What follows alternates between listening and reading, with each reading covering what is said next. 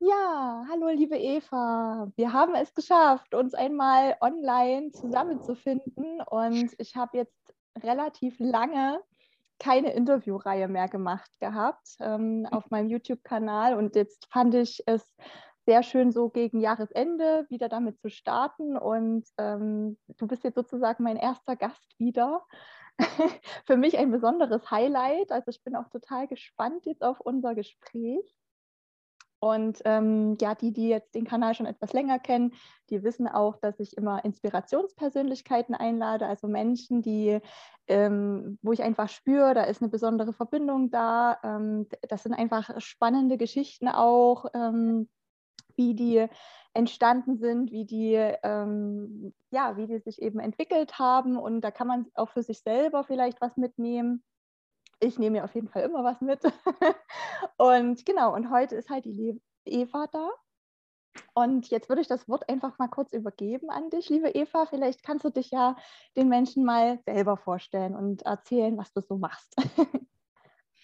Ja, hallo liebe Christina. Vielen, vielen Dank für die Einladung. Ich freue mich riesig hier zu sein. Äh, mein Name ist Eva Leonhardt und ich bin Stimmcoach. Äh, ich bin auch Musikerin, Moderatorin und wir haben eine ziemliche Geschichte, um hier zu sein, wo ich jetzt gerade bin. Und mein Anliegen ist es, Menschen zu unterstützen, voll und ganz in ihren Ausdruck zu kommen, einen Ausdruck von, mit Herz und Stimme. Und ähm, mich fasziniert Stimme. Ich, äh, ja, ich habe es auf, auf, ganz vielen verschiedenen Ebenen kennen und nutzen gelernt in meiner mhm. beruflichen Laufbahn. Und ähm, ist es für mich so ein Schlüssel zum bei sich selbst ankommen und auch sich selbst anders verstehen lernen und anders mhm. kommunizieren lernen. Das ist einfach das ist, was ich äh, sprühe zu teilen. ja, ja, also so eine schöne Botschaft auf jeden Fall. Und ähm, ich glaube auch eine, die vor allem uns Frauen sehr äh, nahe geht, weil ich habe so das Gefühl, dass viele Frauen auch nicht mehr wissen, wie sie ihre, sich selber eine Stimme geben können ähm, oder das auch lange Zeit unterdrückt wurde. Und ähm, deswegen so toll, dass es so Menschen wie dich gibt, die das fördern und auch unterstützen. Und ähm, da würde mich jetzt auch mal interessieren, du bist jetzt eben jetzt ja Stimmcoach, aber das, so bist du ja mit Sicherheit nicht geboren. ähm, Gab es da in deinem Leben einen bestimmten äh, Magic Point, wo du gesagt hast, ich muss das jetzt raustragen an die Welt und das ist meine Bestimmung. Wie hat sich das bei dir ergeben? Das war mehr so ein, das, ist eine Kurve. Also das ist auch von, von Dingen, die passiert sind. Ähm, ich bin eigentlich gestartet als, als Jugendliche, radikal, öko, äh, hysterische Anfälle, wenn mein Vater nicht mit der Tupperdose einkaufen ging. Und für mich war klar, ich muss die Welt retten und zwar über Abfallvermeidung. Okay. Und ähm, ich habe dann auch, bin nach Berlin gegangen, habe Umwelttechnik studiert und kurz darauf starb mein Vater, als ich also schon nach einem Jahr nach meinem Studienbeginn. Mhm. Und ich hatte ähm, parallel schon angefangen, Orgelunterricht zu nehmen. Äh, und das war so mein erster, mein erst boah, wow, für die Musik ist, äh, ist heutiger Domorganist. Mein damaliger Lehrer war für mich eine Inspiration. Und mhm. gleichzeitig war die Musik für mich Therapie, weil es ähm, so aus dem heiteren Himmel auch kam. Mhm. Mein Vater erkrankte, dass ich äh, mit dem, wie ich gestartet bin, von ich muss die Welt retten und äh, er war ähm, der Weinbauberater und hat Umwelt schon Weinbau eingeführt. Und es war ganz viel so in diesen Fußstapfen. Und für mich ist ganz viel gestorben dadurch, dass er als Person nicht mehr da war, in dem es funktioniert nicht so, wie er das macht. Er sagte auch die ganze Zeit so, wie ich kenne, das wird gut und so, es wurde nicht gut. Mhm. Und ähm, meine Mutter hatte großen Kummer, war äh, Ärztin und Alkoholikerin und äh, hatte dann halt da so ihren Trost gesucht. Und mhm. für mich war dann die Frage, wo, woher beziehe ich meine Kraft? Und ich habe dann mich ganz in die Orgel reingehängt und parallel im Chor angefangen zu singen. Und da bekam ich ganz viel Bestärkung. Mensch, deine Stimme, das musst du ausbilden. Und habe dann äh, parallel zur Umwelttechnik was für mich auch frustrierend war, weil ich bin dahin, ne, weltrettend und es war alles ganz, es war knochenhart im Prinzip. Der eine, also die Abfallleute haben dann äh, den, den, den, den äh, Luftreinhaltern zugeschoben, die das wieder dem Wasser und das Wasser wieder dem, dem, dem Müll.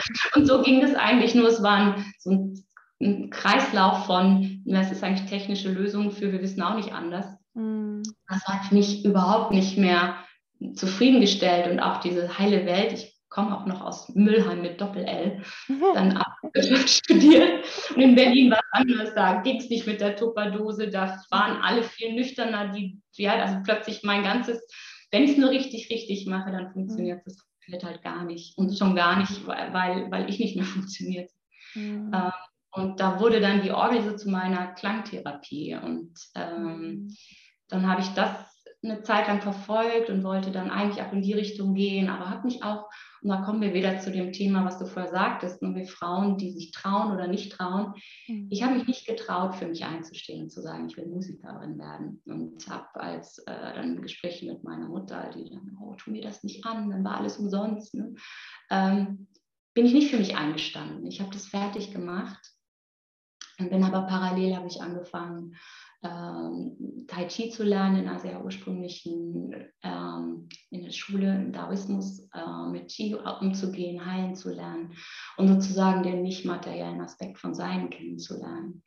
Und darüber habe ich auch wieder Distanz zur Kirche gekriegt und merke, Orgel ist so gebunden an diese Institution. Und irgendwann war der Punkt, dass ich sagte, äh, ich hänge die 3800 Pfeifen an den Nagel und nehme nur noch meinen eigenen Resonanzkörper.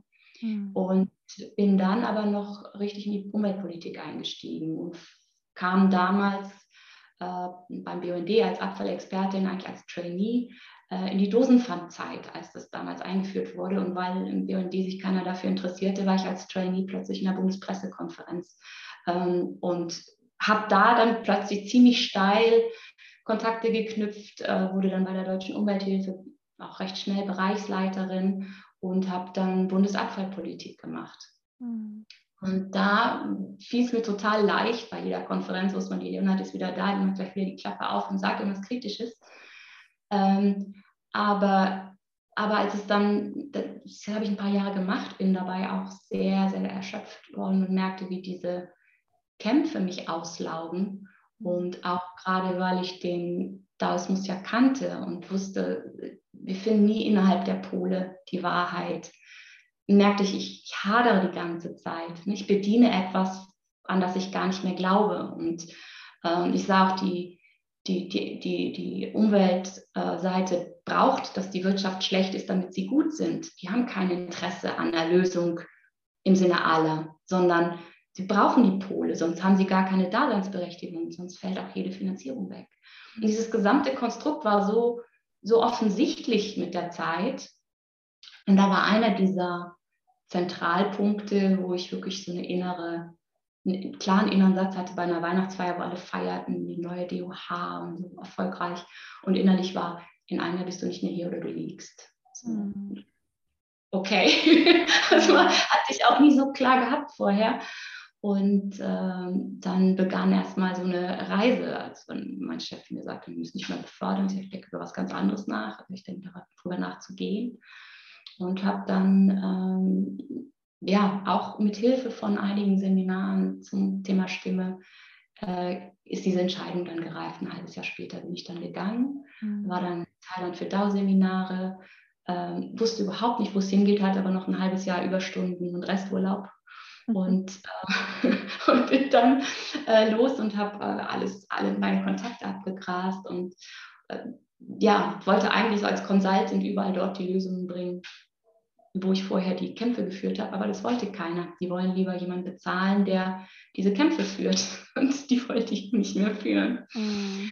Eine Coaching-Ausbildung gemacht und dann einige äh, ja, gezielte Projekte gemacht, auch eine Studie, Nachhaltigkeitsstudien geschrieben, moderiert in manchen Fachgesprächen, viel auch für die Umwelthilfe, dann als Externe gemacht und äh, parallel aber immer mit der Musik weitergemacht. Und ich, ähm, ja, ich war auch eine Zeit lang dann in Asien, habe meinen Dao-Lehrer begleitet und auch schon viele Schattenseiten kennengelernt und meinte, okay, diese Meister dieser Welt können mich auch mal alle kreuzweise und äh, kam dann zum Sophismus, ähm, weil mich ein, ein Coaching-Ausbilder dorthin empfahl an einen Sufi-Lehrer, der die altorientalische Musiktherapie reanimierte und mhm. ähm, eine Seele von Mensch, der Menschen von 80 Nationen aller Religionen zusammenbrachte, um gemeinsam Sema zu machen, also Derwisch drehen. Ähm, das heißt, dieses, was man kennt, in diesen Roben, in den klassischen, mhm. das ursprüngliche das ist so ein trance-ähnlicher Tanz, ne? der so immer, wo, wo, man sich im Kreis dreht und dabei in Trance fällt. Mhm. Genau, und es geht darum, im Prinzip zu erfahren, wie jedes Teilchen im Universum dreht sich. Alles dreht sich. Mhm. Und du machst die Erfahrung quasi, wie ein Planet auf der Fläche zu sehen. Das sind laut Planeten und alle zusammen mhm. drehen sich.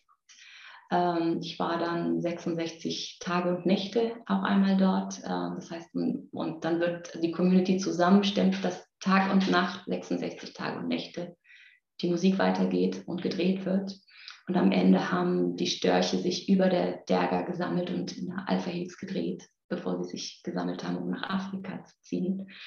Und ähm, das waren so Erfahrungen für mich, wo ich äh, den, die, die, Macht von Klang und auch der, die Musik und auch dieser, dieser Mensch, die, die orientalischen Klänge, die nochmal auch eine andere Tonalität haben, als wir sie gewohnt sind. Ähm, das waren alles so Etappen auf dem Weg. Mhm. Parallel arbeitete ich für eine Stiftung ähm, mit dem Fokus auf Mehrwegsysteme, mit 500 Jahresstunden, eine geniale Konstruktion von der Zeit her. Ähm, aber auch hier wieder das klassische Frauenthema. Ich hatte die Konstellation, ja unglaubliche Mentoren zu suchen und dann immer mich darunter einzusortieren. Und zwar so, dass ich nie wirklich zum Zuge kam. Mhm. Und äh, ich bin dann mit 43 recht spät Mama geworden und also sehr gewollt, aber ähm, die gesamte Konstellation war so, dass es in der Stiftung dann besser war zu gehen. Mhm. Und das heißt, da war noch eine nächste Neustart, sozusagen mit meinem Sohn und so komplizierte Geburt, aber war alles gut, aber ich startete neu und sagte, jetzt will ich das auch machen, was ich von Herzen tue. Mhm. Und ähm, gleichzeitig zogen wir an den Rand von Berlin mit einem neuen Netzwerk, äh, alles so, ein bisschen ab vom Schuss und dann den kleinen Flo dabei, zweieinhalb Jahre ohne Kita, also ich war halt Vollzeit bei ihm. Mhm. Und dann ähm, hat das alles gedauert. Und dann begann es ein bisschen online was zu machen, ohne Ahnung richtig von online zu haben. Mhm. Ähm, und dann dachte ich, okay, ich mache wieder meine Moderation, äh, um auch mich ein bisschen auch unabhängiger finanziell zu machen. Und dann kam Corona. Mhm.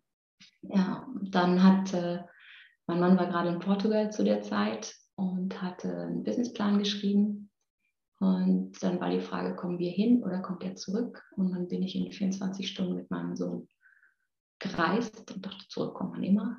Mhm. Eineinhalb Monate später, nach fünf abgesagten Flügen, ähm, hatten wir dann eine Langzeitmiete und äh, einen Kita-Platz für unseren Sohn und sind dann seit September vor einem Jahr in Portugal gelandet. Mhm. Und die letzte für mich ganz entscheidende Etappe auf dieser Reise war dann das eine, das Online-Business angehen und, und dabei noch ja, Mentoring-Programm und starten und dann kam der nächste Shutdown und dann klappt es mit der Schule nicht.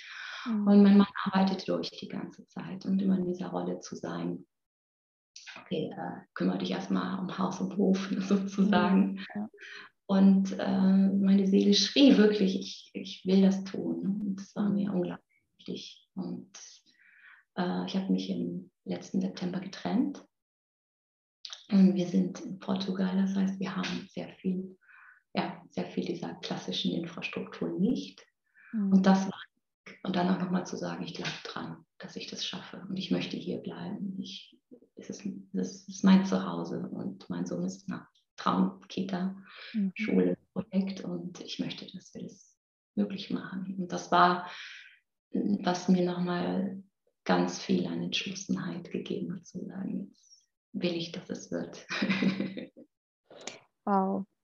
Also ein bewegtes Leben auf jeden Fall. Und ähm, es gibt jetzt so viele Punkte, an denen ich ansetzen könnte, auch dramatische Zeitpunkte, die ja wirklich viel in einem aufwirbeln und ähm, wo man ja schon ins Grübeln dann kommt. Und was ich so ähm, für mich also ich erkenne auch so einige Parallelen. Ich bin auch äh, musikalisch und für mich war die Musik auch immer, ja, etwas, das, das wollte ich aber bewusst nicht beruflich ausüben, weil ich gesagt habe, das, das ist was, da möchte ich sinken drin. Da möchte ich mal einfach aus dem Kopf rauskommen. Äh, wenn ich mich ans Klavier setze, dann ist der Rest egal, so gefühlt. Und das war für mich immer so wichtig. Deswegen, ich hätte das auch studieren können direkt, ähm, habe mich dann aber halt aus dem Grund dagegen entschieden, weil ich gedacht habe, dann ist immer dieser Druck dahinter und ich will nicht diesen Druck in die Musik reinbringen, sondern das soll was sein, was mir Leichtigkeit, was mir Freude gibt, was mir hilft, meine Emotionen zu verarbeiten oder auch zu auszudrücken einfach. Und deswegen äh, kann ich das so gut nachvollziehen, dass das für dich auch so ein Anker war und auch immer noch ist mit Sicherheit. Ähm, Du hast jetzt gesagt, dass du mit der Orgel, dass die Orgel so ein bisschen dein Einstieg war und ähm, dass du dann aber angefangen hast, nur deine, deinen Körper als Resonanzkörper, das fand ich sehr schön, wie du es ausgedrückt hast, zu verwenden. Ähm, wie, wie hat sich das dann gestaltet? Also vielleicht auch mal so ein bisschen darauf einzugehen, was macht denn ein Stimmcoach? Genau. Ich kann äh, nur sagen, was ich mache, aber ich glaube, es gibt wie, wie immer, so wie du es auch beschreibst von der Musik, ich habe das in der, in der Kirchenmusik auch erfahren. Und ich habe gesagt, sind Tonklempner. Ja, das ist mhm. mein, mein, mein Lehrer, das war für mich der Musiker und das andere waren Tonklempner. Das war dieses Festhalten an dem Richtigsein und natürlich mit allen Möglichkeiten der Technik, die wir haben, ist Perfektion so normal geworden. Und gleichzeitig geht es einher mit einer Leistungsanforderung, die, die übermenschlich ist. Und ähm, da war für mich die Erfahrung mit meinem Sufi-Lehrer, der, der die Musik so von Herzen machte. Ähm, dieses Kennenlernen, das, kann, dass es einen Unterschied gibt zwischen Perfektion und Vollkommenheit. Ja. Und dass das Leben vollkommen ist und dass wir vollkommen sind mit allen Knacksen und Brüchen.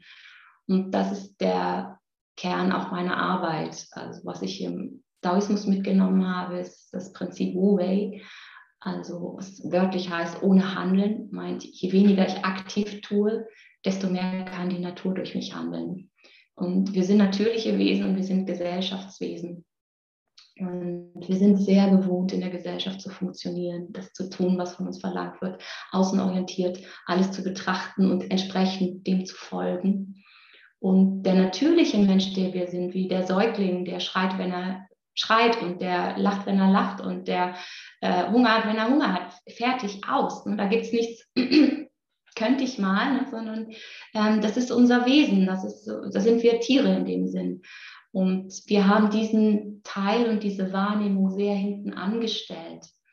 Ähm, das ist das, was eigentlich dann uns wieder ausmacht, das zu aktivieren und uns wieder kennenzulernen oder dieses Wesen so zu stärken, dass ich auch als anderer Mensch in die Gesellschaft zurückgehe und auch anders unterscheiden kann, was ich bediene oder was ich nicht bediene. Mhm.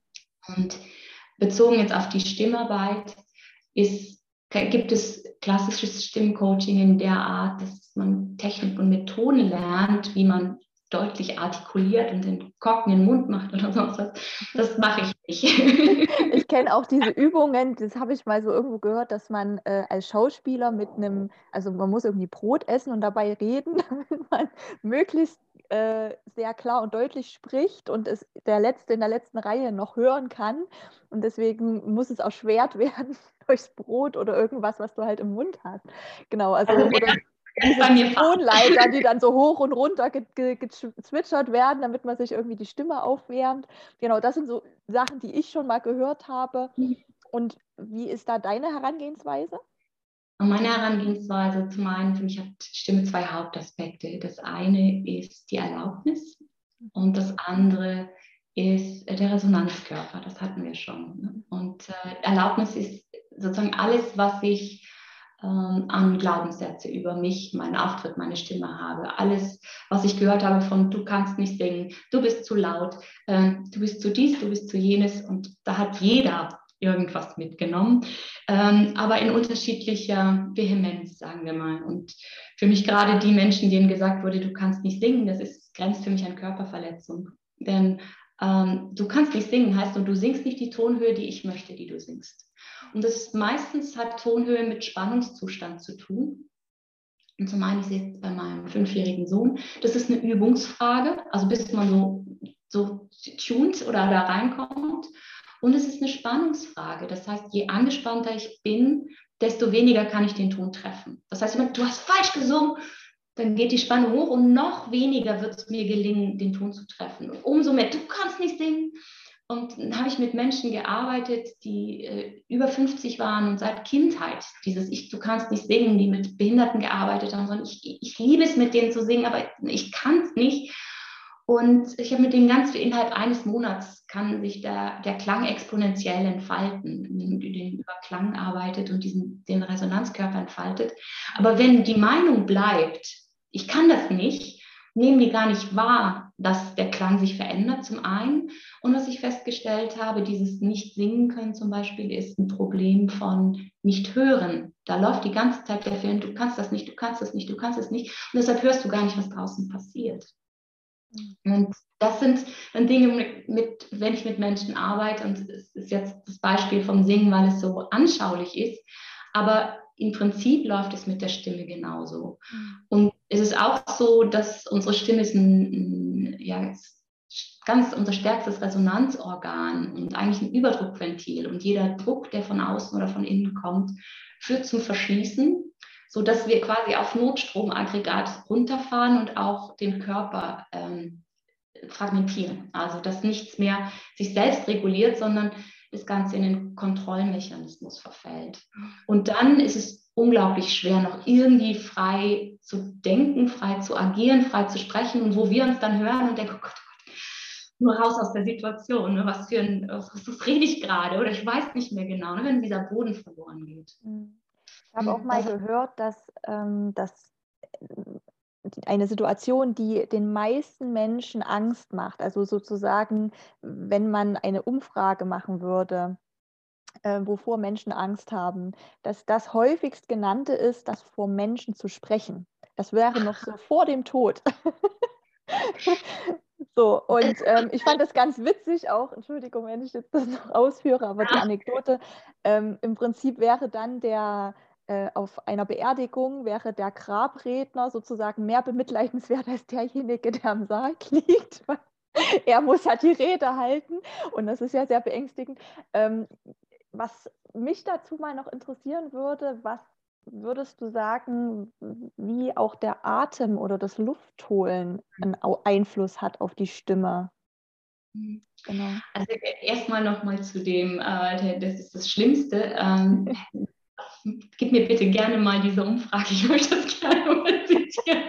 Ich merke das ganz oft, auch wenn ich Umfragen in verschiedenen Gruppen mache und so, dass diese Menschen sich nicht, nicht melden, wenn sie ein Thema haben. Es melden sich oft die, die sagen, die kein Thema haben, so, Chaka, ich kann das. ähm, und ich merke, es ist mit so viel Scheu besetzt, sich mit der Stimme zu, zu zeigen. Mhm. Äh, und hatte manchmal in Gruppen auch Leute, wenn, ich, wenn dann so Übungen kamen, wo sie dann auch mal alleine gesungen haben, das ist schlimmer als nackt ausziehen vor den Menschen. Ja, da merke ich, was für eine Ladung wir drauf haben und gleichzeitig zeigt es uns, ähm, wie viel unsere Stimme transportiert. Mhm. Auch wenn ich jetzt zu dir sagen würde, ich freue mich super über dieses Interview, dann würdest du im besten Falle sagen, ja, ein bisschen schräg so äh, oder hat sie ganz eine Macke, aber du würdest nicht glauben, was ich sage. Mhm.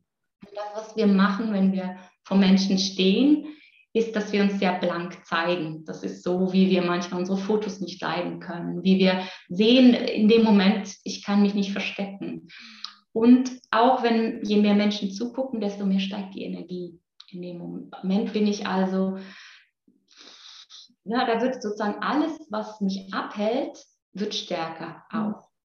Und ähm, das ist nochmal stärker beim, zum Beispiel beim Online-Gehen, wenn du kein Gegenüber mehr hast, du hast nur noch eine kleine Linse. Es gibt nur noch dich. Und für uns Frauen ganz besonders, es gibt auch kein Gegenüber, wo du dir dann mal Nicken abholst oder wo du im Austausch bist und das passt es noch so für dich, ja. sondern du bist ganz auf dich allein gestellt und du hast auch die Energie vom Publikum nicht mehr. Mhm. Und was dann passiert ist, dass alle Emotionen hochkommen, die wir mit solchen Situationen verbinden. Und das ist, der Körper ist dann Elefantengedächtnis, ne? der speichert das ab und reproduziert es in diesen Situationen, nämlich alles von ich bin klein und die anderen sagen mir jetzt, was ich zu tun habe. Und das macht diese Situation so herausfordernd, weil dann ist inhaltlich dies, ich muss es ja gut machen und die gesamte Forder Anforderung von, jetzt muss ich noch sichtbar sein, die kommt dazu. Und persönlich kann ich sagen, weil ich ja den Shift gemacht habe von, ne, für den Müll der Nation, boah, da kann ich aber Kämpferin sein. Ne? Und dafür ist es wirklich wert, den Mund aufzumachen. Und als es nachher nur noch um mich ging und darum, ne, darf ich das? Also nur ne, meine Stimme und Seelentöne und interessiert das irgendjemanden? Ähm, ja, und dann kennt dich niemand. Äh, und ist es, ist es das überhaupt wert? Also das ganze Thema Selbstwert, und gerade für uns Frauen, die ganz viel sich darüber definieren, was wir dem anderen geben, äh, ist, es, ist es mitunter brutal herausfordernd. Was es, oder bremst viele aus, es überhaupt zu machen. Äh, ist nichts für mich, online gehen oder bis mich zeigen. Ich lasse es lieber bleiben und habe lieber meinen festen Job. Ähm, oder auch ähm, ne? gerade du kommst aus dieser ja, total herausfordernde Zeit, bist vielleicht finanziell abhängig, wie machst du deins? Das Vertrauen aus dir zu schöpfen und nur aus dir. Ja. Das sind Herausforderungen, äh, um die es dann geht. Auch das, also was dann ich dann auch mache, ist mit den Menschen mit diesen Emotionen Frieden zu schließen. Das kannst du machen, musst nicht warten, bis die Situation ist, allein dich damit dir vorzustellen, wie das ist, wenn du mal wieder in dieser Situation bist, reicht, um dann ähm, dich da hinein zu versetzen und diese Emotionen zu klären, sodass du dann das Mal quasi leichter da reingehst. Ja. Und was ich auch noch mit äh, sagen möchte zu dem Einsatz, den du vorhin erwähnt hast, ähm, in den Momenten, wo man in, in so einer Gesprächssituation ist, wird man mit allem konfrontiert, ne, allen Emotionen und man hat halt keine Kontrolle mehr. Mhm. Das ist, glaube ich, auch noch so ein Punkt, so dieses, dieses Gefühl von Kontrollverlust. Ne? Die Stimme, die zeigt ja ungefiltert das, was gerade in dir los ist. Ähm, oder du versuchst es krampfhaft irgendwie zu verstecken, aber es geht eigentlich gar nicht so in der Form ähm, das kann für viele halt auch nochmal so ein, so ein äh, krasser Trigger sein oder so, so, eine Blockade sein, dass sie sagen, um Gottes Willen, ich werde auf gar keinen Fall davor gehen und irgendwie vor Menschen sprechen oder in irgendeine so Kamera reinsprechen, ähm, weil, sie, weil sie in dem Moment eben auch mit, diesem, mit dieser Ohnmacht, mit diesem Kontrollverlust ähm, konfrontiert werden und eben wirklich, wie du es schon sagst, da keine, keine Maske mehr ist, kein, kein Schutz mehr ist. So, ne? Genau. Ja, ähm, und, und gleichzeitig ist es dann, zeigt es uns halt, wie weit wir abweichen von dem, wer wir eigentlich sind in dem Moment. Also wieder dieses Thema gesellschaftlicher, natürlicher Mensch. Ähm, wenn ich nur schaue, wie ich auf die anderen wirke und ob das jetzt gut ist, was ich mache, dann werde ich wirklich zum Spielball. Und das macht uns dann fix und fertig, weil bei so vielen Menschen ist die Komplexität zu hoch. Ich kann das nicht bedienen. Ja. Und je stärker das Vertrauen ist und ich habe was zu sagen und ich tue es einfach. Und wenn die Haare dann blöd liegen, so what? Ja, also worum geht es nachher? Und ähm, ich habe in, in, meiner Berufslaufbahn auf EU-Ebene und nationaler Ebene und ich weiß nicht, was für Redner auf Konferenzen gehört, die so langweilig waren. Die waren so gut, was Inhaltliches angeht, aber du merkst, so kontrolliert in dem richtig, richtig richtig machen und die richtigen Fakten so präsentieren. Ich bin eingeschlafen. Ich konnte also mich hat es wirklich interessiert, aber ich konnte es einfach nicht.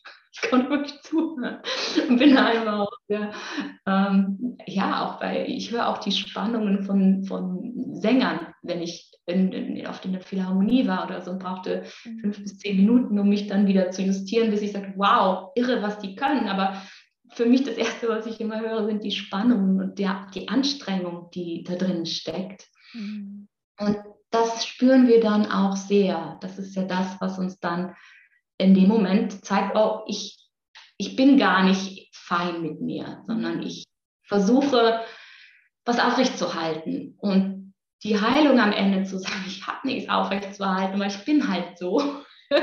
das ist halt, was so manchen Rampensäulen total leicht fällt. Und es kann mitunter, ja, es gibt manche Leute, die haben diesen Nerv nicht. Und gerade auch Männer haben eine, ganz gerichtete Energie als Grundstruktur. Dem fällt es häufig viel leichter rein zu rumsen und zu sagen, so what? Ja. Lieber selbstbewusst Zahlen sagen oder keine Ahnung. Und dann Frauen darf ich vielleicht, also und, und dann merkst du, wie die Stimme auch dünner wird und dann am Ende wirst du nicht gehört und bestätigst ja. dir das will keiner wissen. Ich bin es ja nicht wert, dass mir jemand zuhört. Mhm. Und ähm, du hast den Atem vorher nochmal angesprochen. Genau, ne? Da ich nochmal drauf eingehen. damit zu tun hat. Ähm, Atem ist ja unser Energiefluss, also indem wir ähm, ein Stück weit eher spiegelt von, wie weit lasse ich das fließen oder nicht. Und in meiner Arbeit ist der Atem nicht so sehr gezielt adressiert, sondern es ergibt sich automatisch, weil wenn das System in Fluss kommt, reguliert sich auch der Atem. Und es kann für manche Menschen hilfreich sein, über Atemübungen den Teil anzusteuern. Oder du adressierst das Gesamtsystem und schaust, dass der Atem auch dann erfließt, also ganz automatisch zum Beispiel ein längerer Atem beim Sprechen ist. Okay. Hättest du denn ein, also für jemanden, der jetzt sich noch gar nicht mit diesem Thema auseinandergesetzt hat und gesagt hat, das, was die Eva hier erzählt, das finde ich mega spannend und das, äh, ich muss mich jetzt mehr mit meiner Stimme auseinandersetzen. Hättest du denn eine, eine Anfängerübung oder eine Anfängermöglichkeit, ähm, sich damit mal so selber zu befassen und, und mal für sich selber herauszufinden, wie ist denn meine Stimme so? Also damit in Kontakt zu kommen. Hm. Ähm, ja, das Erste, was du tun kannst, ist zum Beispiel summen. Zu gucken, was es mit dir macht, wenn du summst, wenn du, ob du deine, wo du deine Tonhöhe findest, wie sich das anfühlt, wie du das im Körper wahrnimmst. Mhm. Das ist sozusagen ein ganz leichter Zugang. Was du auch dabei machen kannst, ist, dass du dir erstmal die Ohren zuhältst und dass du spürst, wie ist denn dein Klang, wenn du in dir bist und wie ist es, wenn du ihn aufmachst, mhm. wenn du ihn aufmachst. Äh, wie verändert sich der Klang? Was macht es mit dir? Mhm.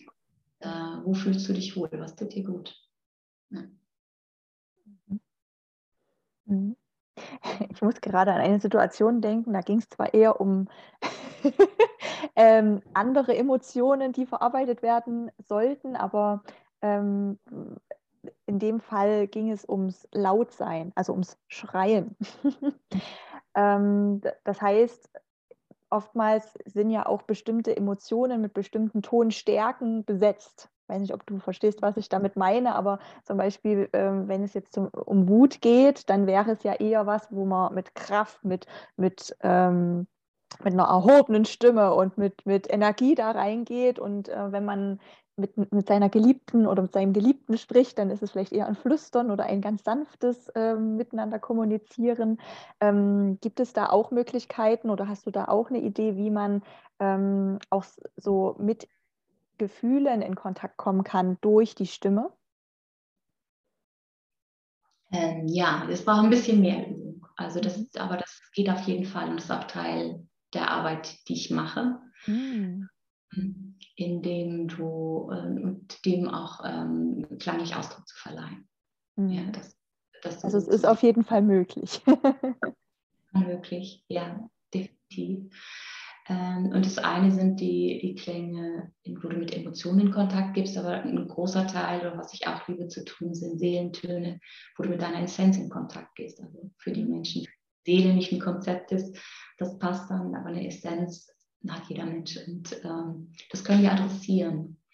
Und das hilft uns wieder bei uns anzukommen und von dort aus auch nochmal anders zu sortieren. Und auch wenn es mir gelingt, zum Beispiel auch beim vorbereitenden Vorreden, äh, das zu nutzen, um sozusagen persönliche Vorbereitungsrituale zu entwickeln oder zu schauen, was der Mensch für sich braucht, um sich bei sich zu fühlen, wenn er rausgeht.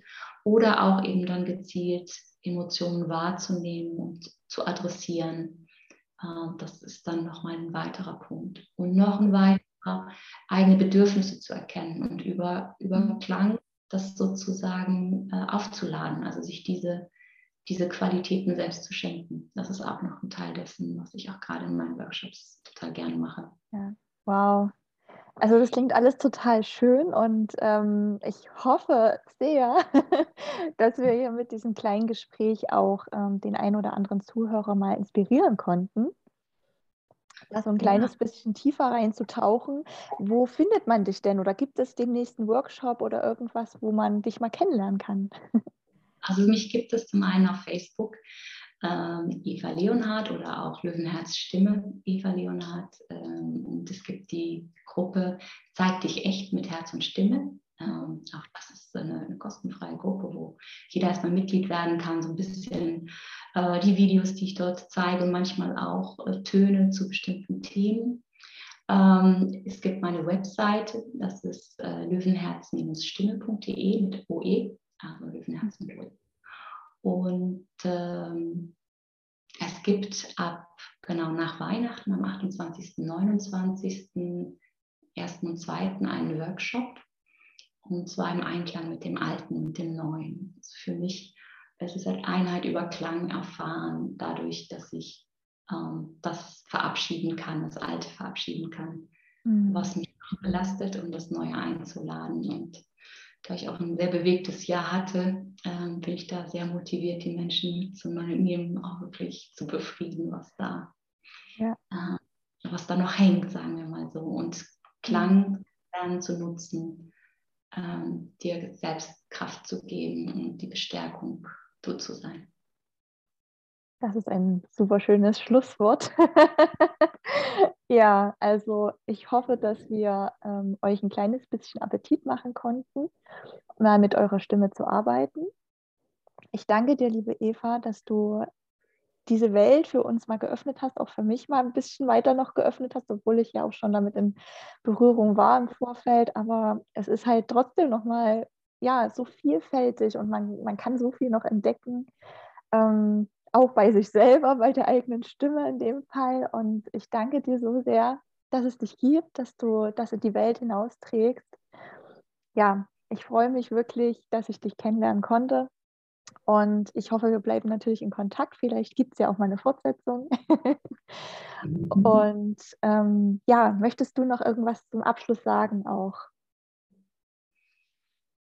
Ja, es, sind, äh, es ist ein bewegtes Jahr und es ist eine Zeit von so viel Polaritäten, von Recht haben, von Angst und Sicherheit suchen. Und ähm, ich wünsche dir, wenn du das hörst, dass du für dich deine Wege hast, dein, deine Sicherheit in dir zu finden. Und wenn du am Suchen bist und Klang etwas ist, was dich anspricht, dann mag ich dich ganz doll einladen, äh, dir da Impulse zu holen und dich, ja, so, du kannst dich so viel nähren über Klang.